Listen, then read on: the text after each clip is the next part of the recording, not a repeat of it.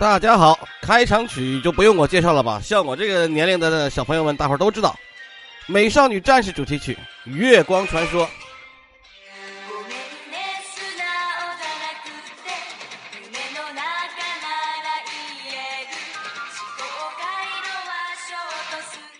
如果老姜跟大家提起香港的风月文化，大家会想起谁？想起李丽珍、叶子妹吗？亦或者想起龙火豹？今天呢，呃，内容有点多，所以说老姜讲的会比较快，歌就不放完了。我们先从九月二十三号，也上个月九月二十三号，尖沙咀的一件事情开始切入来讲一讲香港的风月文化。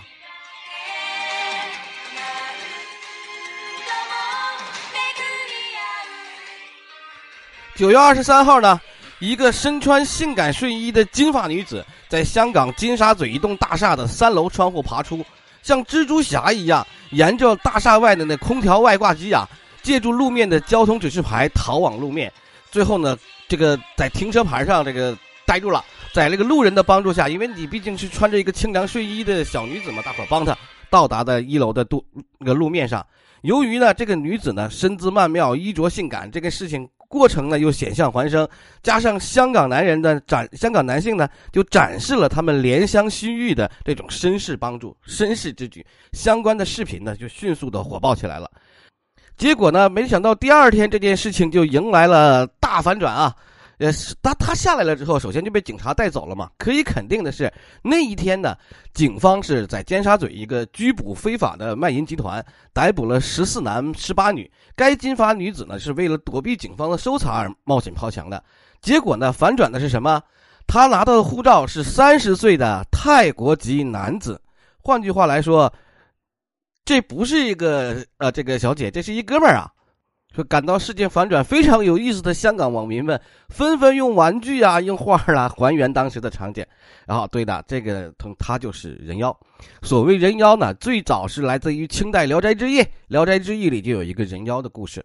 古代呢没有变性手术，所以过去呢人妖一般是指服装上男扮女、女扮男或者行为怪异的人。人妖普遍的指男性，通过注射呀，或者服用女性荷尔蒙啊，或拥有女性胸中的跨性别者。他们大多数呢都是整容啊、整形啊的方式，外貌更接近于自己所认同的性别。这个话题我就不展开讲了，因为要展开讲的话，我还会再给大家讲印度的人妖等等等等，啊，这就不展开讲了。我们就直接来说香港的风月。香港的风月文化分为几种，一种呢是色情文化，就纯纯属的卖淫；还有一种呢是书刊文化，纸上风流九十载啊，这个是香港的这个一个特色的风月文化。再有一种呢就是三级片文化。大家知道香港的三级片文化也是非常发达的。如果说有人跟你提起说找一部香港的三级片来看，那么你一想的就就会想到谁？哎，邱淑贞、叶子妹、李丽珍，对不对？像这些香港的艳星啊，甚至甚至还有舒淇。我们就先从香港的电影分级制度开始讲起，大家就明白了。首先呢，香港的分级制度呢就创立在一九八八年，一级就是对任何年龄可以播，二级是核准以上年龄可以播，相关的电影资料上要注明不适合儿童，三级就只能对十八岁以上的人播。是这样的，香港的第一部电影，第一部三级片电影来自于叫做牟敦福所执导的《黑太阳七三幺》，哎，这个是第一部。这部电影也非常有名了。还有第十二届香港电影金像奖的最佳影片叫做《农民》，一九九二年张之亮导演的，也是被定位为三级。表面上是因为他粗口过多、脏话过多，但实际是因为当时的港英政府忌讳电影对市民的底层市民的悲惨生活那种揭露。还有大家有几不这可能不知道有几个片子是他给定位为三级片了，比如说《春光乍泄》，因为它涉及到了同性题材，给定位为三级片了。古惑仔因为暴力形象给定位定位为三级片了。同样的道理呢，就是樊少皇当年有一个很有名的暴力片叫做《力王》，也是由港漫改编的，它也是被定位为三级片的。而真正的风月片，三呃三级片跟风月片不完全相等。我想说的目的就是，它色情呃不光是风月片，风月片应该是最早开始哈。这个没有三级片审查制度的时候就已经有风月片了。一九五八年，罗维执导的《翡翠湖》，女星叫做刘亮华，后背全裸，那个时候已经撼动了这个风气保守的香港了。到了六七年的时候，电影大鳄邵氏出马了。一九六七年，邵氏电影《盘丝洞》虽然是西游题材呢，但是里面就含了这种背部裸露和男女挑逗的这种镜头，但点到就即止了。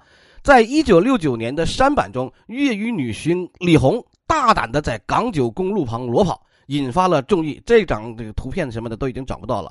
一九七二年，邵氏电影的《爱奴》就有了一一这个一男多女了。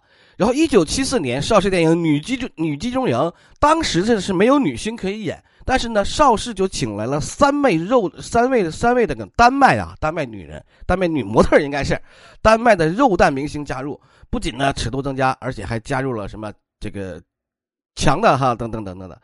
然后呢，呃，借助这个日本侵华这个题材呢，是这个邵氏一向爱爱搞的，也是香港的风月片一向爱搞的。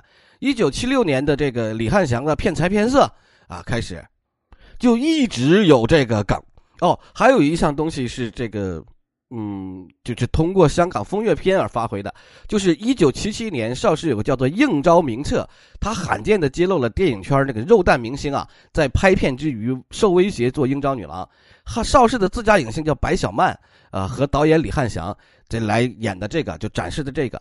同时呢，他还这个。搞出了一项这个辅助工具，这个辅助工具就是电动床引擎啊，这个是通过香港的这个风月片而由来的。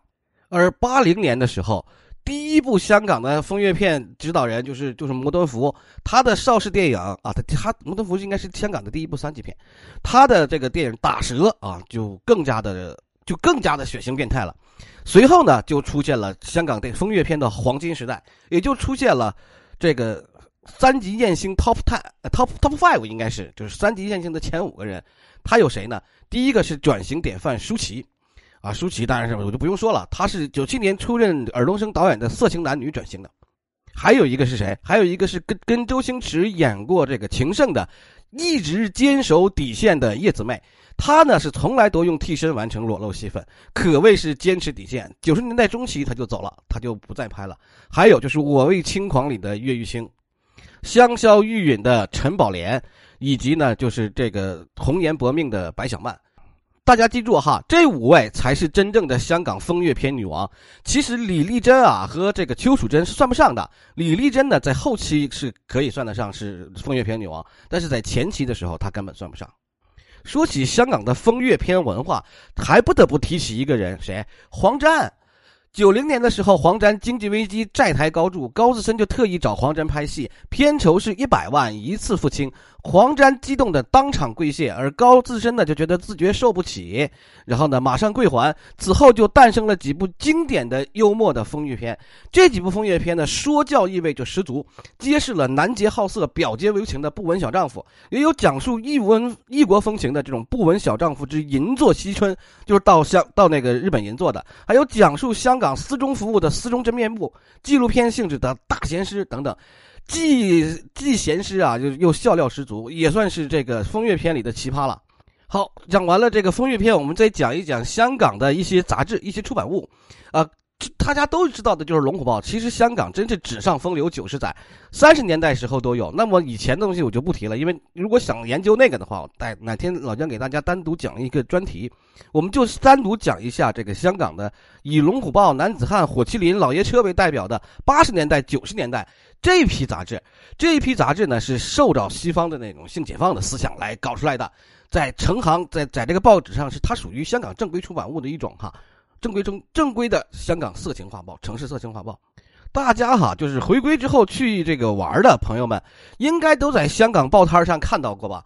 香港报摊上还有一种就以这个应招为主要的杂志的那呃以应招为目的的这种杂志，叫什么呃 One Night Six，还有夜游王啊等等。就这个夜游王，你会发现哈，你看到它里头，它是主书一册，正书两册，基本介绍的全是日本的明星。没有本港脱星的这种一席之地，大篇幅的呢都是广告。跟 A V 不同的是哈，他们那个马赛克全打在脸上，说明他就是真人的。但是呢，他已经沦成沦为了什么呢？就是沦为了啊，这个 pub 的的广告撤了，就跟广告撤了。不过呢，他有什么呢？他有他他有的他的风月漫画，这个呢都是由港漫这个画风决定的，人物姿态夸张啊。但又不缺乏血实。有一个漫画家叫做徐大宝，就专门画这种风月漫画的，比如说肉蒲团啊、红女棍呐、老婆仔啊，都是他画的。还有鼎鼎有名的那个什么《水浒水浒银传》吧，《水浒风流传》啊，也是他。提到香港的风月文化，就还要一个不得不提的，就是香港的一楼一凤。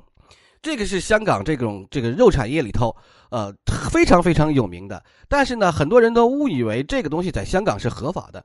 实际上，一楼一凤在香港并不合法。对于一楼一凤，香港政府的态度是非罪化，而不是合法化。合法化与非罪化的之间区别非常大。合法化是指的政府承认它这个性产业是一个合法产业，要求你注册公司或者注册个体工商户。并且按要求依法纳税，那叫合法化；而非罪化指的是政府不承认性产业是一个合法事业，不允许注册公司，也不需要纳税。但是，对于个体市个体市民在自己的住所你出卖色相，那么政府不干涉，这叫非罪化。香港的这种楼凤文化，不是香港特意制造的。而是这个这个规避当时这个香港法律的产物，就是换句话来说，就是他在自己住所出卖色相，香港政府没权管，对吧？这个原因呢，也是因为香港的法律呢参照了英国模式，打压当时正在香港那个猖獗的地下蹲院呢、地下按摩、地下按摩院呢等等。这当时呢，香港参照英国的法律提出规定，若一个场所里存在超过一个人。超过一个人哈，出卖色相就会被定位为卖淫场所，警方就有权突袭和逮捕相关人员，并且移交刑事法庭。那么一个场所，一个固定场所里头就只能不能超过一个，这个空子就留下了，所以就形成了一楼一凤。现在的一楼一凤的生育，百分之八十是来自内地的女子，剩下百分之二十是香港本地，还有乌克兰、越南、印尼的。回到我们今天的话题开头，讲述的这个呃那个那个哥们儿哈，那个跳窗的穿着睡衣跳窗的哥们儿，啊，他其实呢也是这个，也就是楼楼凤中的一种。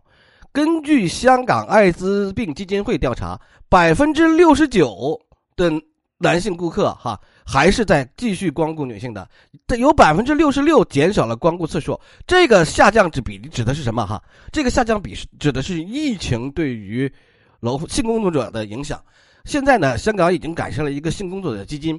这个性工作者基金会在这些某些性工作者者这个没有条件继续生存的情况下，给他一定的物质帮助。同时呢，这样的性工作者支援团体，就是社工组织，也成了一个管慢慢慢慢的进化成了政府介入管理呀，或者政府提供帮助啊，甚至是提供一些社会数据的一个途径。比如说，香港一个性工作者支援团体就发布年报，他说非华裔的性工作者大减。因为疫情的原因大减，泰国籍的由一九二零年的一百一十八人大减到二零二一年的三十一人，菲律宾呢由一百九十七人减至三人。这个呢不但是疫情造成的影响，也凸显了这单单是一个支援团体啊。其实香港有很多这样的支援团体的，但也凸显了这种社会的调剂作用。其实呢，如果大家想完整的了解香港的风月史，最好的办法呢就是去重温一下吴君如主演的《金鸡》。金鸡呢是完完金鸡的第一部是完完整整的把整个香港的一个色情文化的这个发展史给浓缩进去了。虽然没有老姜讲的风月篇和风月杂志，但是他讲到了各种各样的服务行业都已经讲到了，同时也展示了港人那种坚韧不拔、那种乐观向上的人生态度。狮子山下呀，永远是港人的。这里面的一个精神象征哈。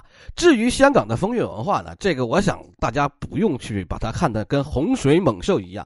正如孟子的学生告子所说的：“食色性也，食与性都是人类最基本的欲望。若是刻意回避，就太虚伪了。而实际上也回避不了。但又怎么可以做到这个孔子说的‘君子好色而不淫’呢？或许呢，这是考验管理者的智慧之术，而不是我们应该担心的。感谢大家的收听，我是老姜，再见。